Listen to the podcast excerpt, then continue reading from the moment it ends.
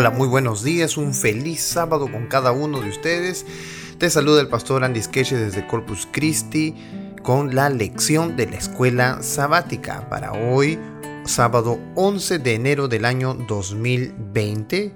Bueno, en vista de que nosotros salir a la iglesia haremos el repaso de la lección número 2, pero hoy también iniciamos la lección número 3. Así que vamos a darle una breve lectura el título para esta semana es Del misterio a la revelación. Si te habrás dado cuenta, la lección de escuela sabática hace un, manejo del título del al, del al, de Babilonia, de Jerusalén a Babilonia, de, de, leer a entender y hoy del misterio a la revelación. Y así estaremos todo el año, todos los títulos tendrán esa misma dirección, de un lado hacia otro. Bueno, el texto de memoria que nos acompaña en esta semana se encuentra en el libro de Daniel capítulo 2 versículo 20 y dice, y Daniel habló y dijo, sea bendito el nombre de Dios de siglos en siglos porque suyos son el poder y la sabiduría. En las aguas alrededor de Groenlandia, al norte del planeta, hay icebergs de muchos tamaños. A veces los pequeños témpanos de hielo se mueven en una dirección mientras que sus contrapartes masivas fluyen en otra. Lo que sucede es que los vientos de la superficie conducen a los pequeños, mientras que las enormes masas de hielo son transportadas por profundas corrientes oceánicas.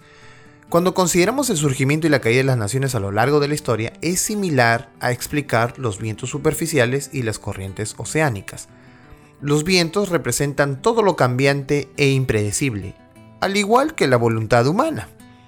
Pero existe otra fuerza que obra simultáneamente con estas ráfagas y vientos, que incluso es más poderosa y muy similar a las corrientes oceánicas, estas que van por debajo. Es el movimiento seguro de los propósitos sabios y soberanos de Dios. Como dijo Elena White, pero como las estrellas en la vasta órbita de su derrotero señalado, los propósitos de Dios no conocen premura ni demora. Deseo de toda la gente, página 23. Daniel 2 muestra que es el Dios del cielo quien en realidad impulsa la historia humana a su gran final. Y es lo que estudiaremos durante toda esta semana. Estudiaremos el capítulo 2 de Daniel. El texto de memoria dice ya mucho. Dice, porque tuyos son el poder y la sabiduría. Resulta que los babilonios pensaban que el poder y la sabiduría se encontraban en sus dioses.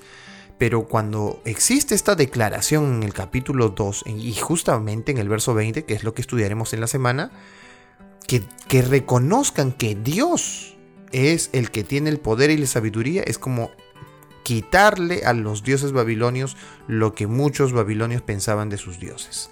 Bueno, y aquí se hace una ilustración de los icebergs, ¿verdad? Hay profundos movimientos que suceden, pero estos son hechos de acuerdo a la voluntad divina y se van a cumplir como Dios lo ha determinado.